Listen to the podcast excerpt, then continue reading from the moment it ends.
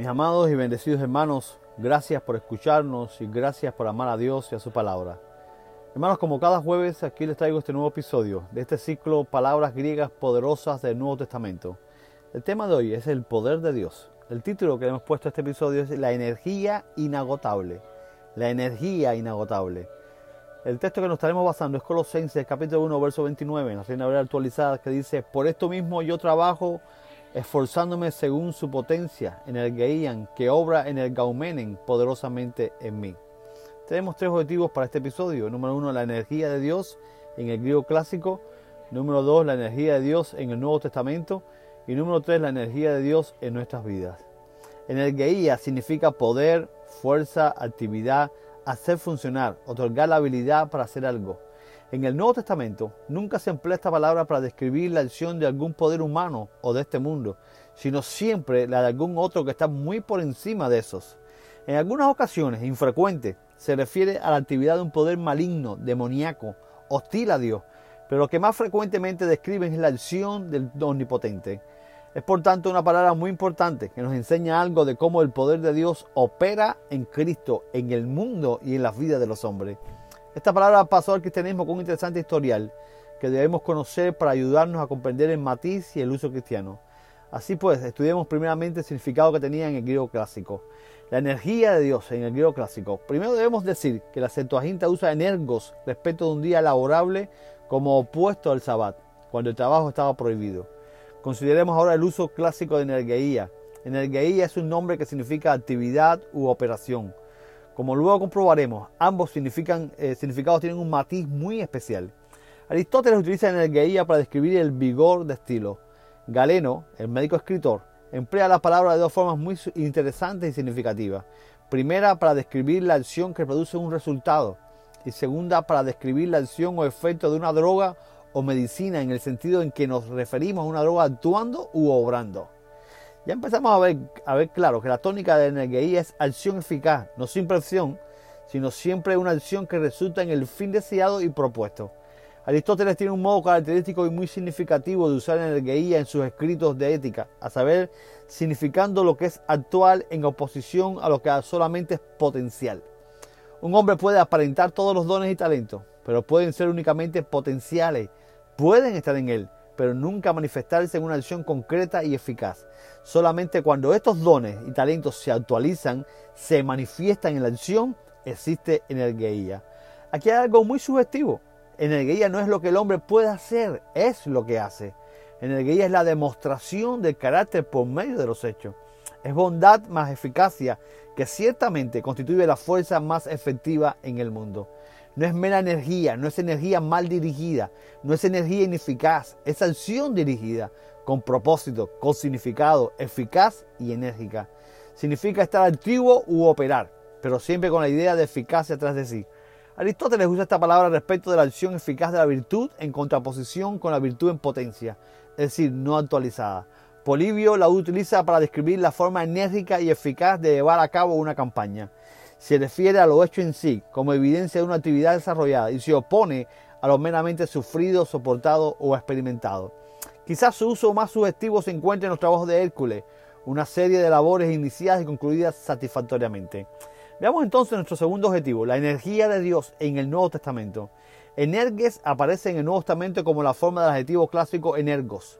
En el griego clásico no es común, pero cuando aparece significa eficaz.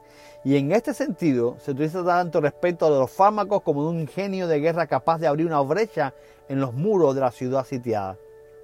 Cuanto más estudiamos este grupo de palabras, más se repite la idea de acción fuerte, poderosa y sobre todo eficaz, la idea de propósito llevado a cabo. Y esto se hace más sugestivo cuando vemos que en el Nuevo Testamento son las palabras características para describir la acción de Dios. En el Geí aparece en el Nuevo Testamento eh, en los escritos de Pablo. En Efesios 1.19 habla de la operación del supereminente poder de Dios que obró en Cristo cuando le resucitó de los muertos. Y dice así, y cuál la inmensurable grandeza de su poder para con nosotros lo que creemos, conforme a la operación energía del dominio de su fuerza.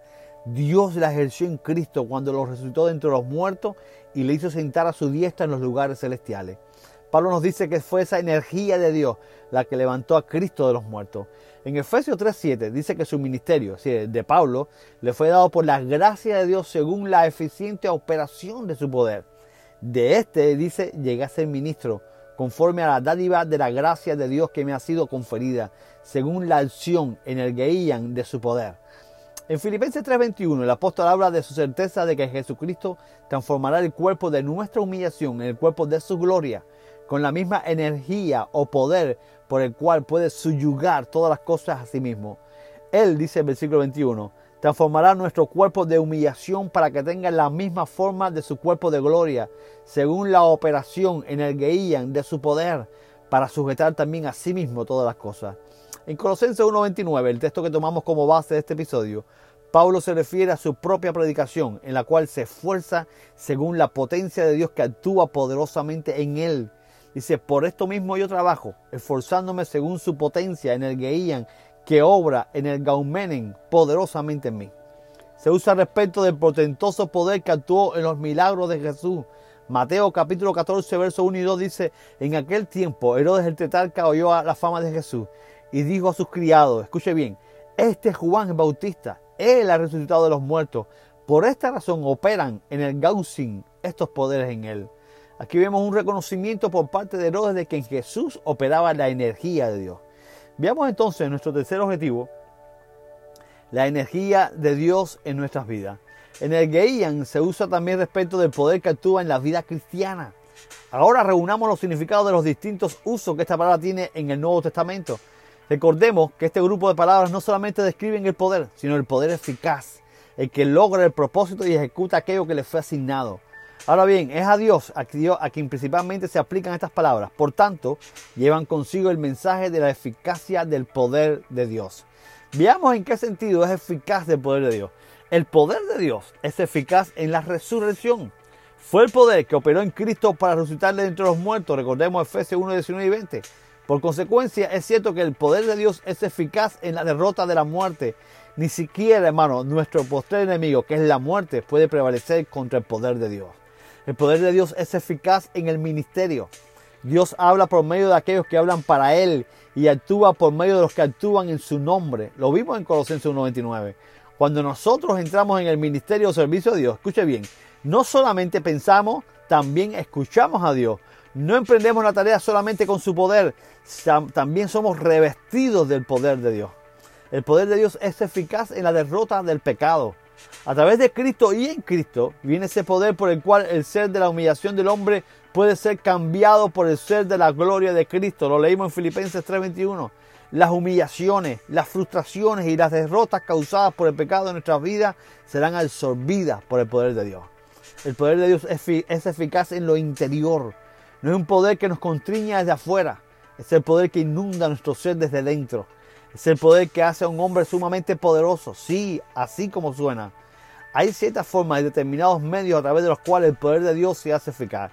El poder de Dios se hace eficaz a través de su palabra. Hebreos 4:12 dice, porque la palabra de Dios es viva y eficaz, energues y más penetrante que toda espada de dos filos. La palabra es la fuente de poder.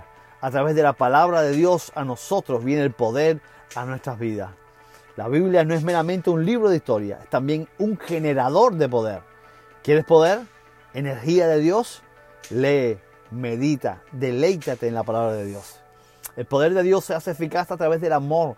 Gatas 5.6 dice, pues en Cristo Jesús ni la circuncisión ni la incircuncisión valen nada, sino la fe que actúa en el gaumene por medio del amor. El amor es el enérgico poder que transforma el conocimiento en devoción y la fe en servicio sacrificial. El poder que viene a nosotros es a la vez entrante y saliente. ¿Quieres ver el poder de Dios, la energía de Dios en tu vida? Sirve a Dios sirviendo a los que están a tu alrededor. El poder de Dios se hace eficaz a través de la oración. La oración es entrar en contacto con Dios para obtener poder, un canal por el que llegamos hasta Dios y Dios hasta nosotros. ¿Quieres poder? ¿Quieres energía de Dios? La oración es la vía. Busca a Dios, intima con Él y como resultado recibirás el poder, la energía de Dios. El poder de Dios hace eficaz a través de la evangelización. 1 Corintios 16, 9 dice, porque se me ha abierto una puerta grande y eficaz, energues, y hay muchos adversarios, decía Pablo. La evangelización de los hombres es un cauce por el que discurre el poder de Dios y alcanza al hombre. ¿Cuánto hace que no ves el poder, energías manifestadas en tu vida? Posiblemente sea al mismo tiempo en que no compartes el mensaje del Evangelio. Evangeliza y verás el poder de Dios fluyendo a través de ti, mi hermano. El poder de Dios hace eficaz a través de soportar la adversidad. Según Corintios 1.6 dice, pero si somos atribulados, lo es para vuestro consuelo y salvación. O si somos consolados, es para vuestra consolación la cual resulta en el gaumenes en que perseveráis bajo las mismas aflicciones que también nosotros padecemos. El poder de Dios no viene a los que empiezan y después renuncian, sino al que soporta hasta el fin. Y para concluir, mis amados, la gloria de la vida cristiana es la que resulta de revestir la vida de energía, la energía, el poder eficaz de Dios mismo. Energos describe lo que está radiante y evidentemente vivo. Describe acción en oposición a inacción. ¿Cuál era el secreto de los apóstoles? ¿Cómo pudieron seguir adelante y cumplir tan fielmente su cometido cuando tuvieron que soportar grandes aflicciones y antagonismos? Nada de eso, escuche bien, nada de eso habría sido posible si no fuera por el poder de Cristo que actuaba en ellos para sostenerles, fortalecerles y llevarles adelante. Y leemos nuevamente el texto en el que nos basamos para el inicio de nuestro episodio, Colosenses 1.29. Por esto mismo yo trabajo, dice Pablo, esforzándome según su potencia que obra poderosamente en mí. Eis ho kai copio, agonizó menos, kata ten energeian, atau ten energaumenen en emoi dunamei. Nos vemos el próximo jueves con otro episodio y un nuevo tema de este ciclo, palabras griegas poderosas del Nuevo Testamento. Un abrazo de su hermano, amigo y pastor, Tommy Torres.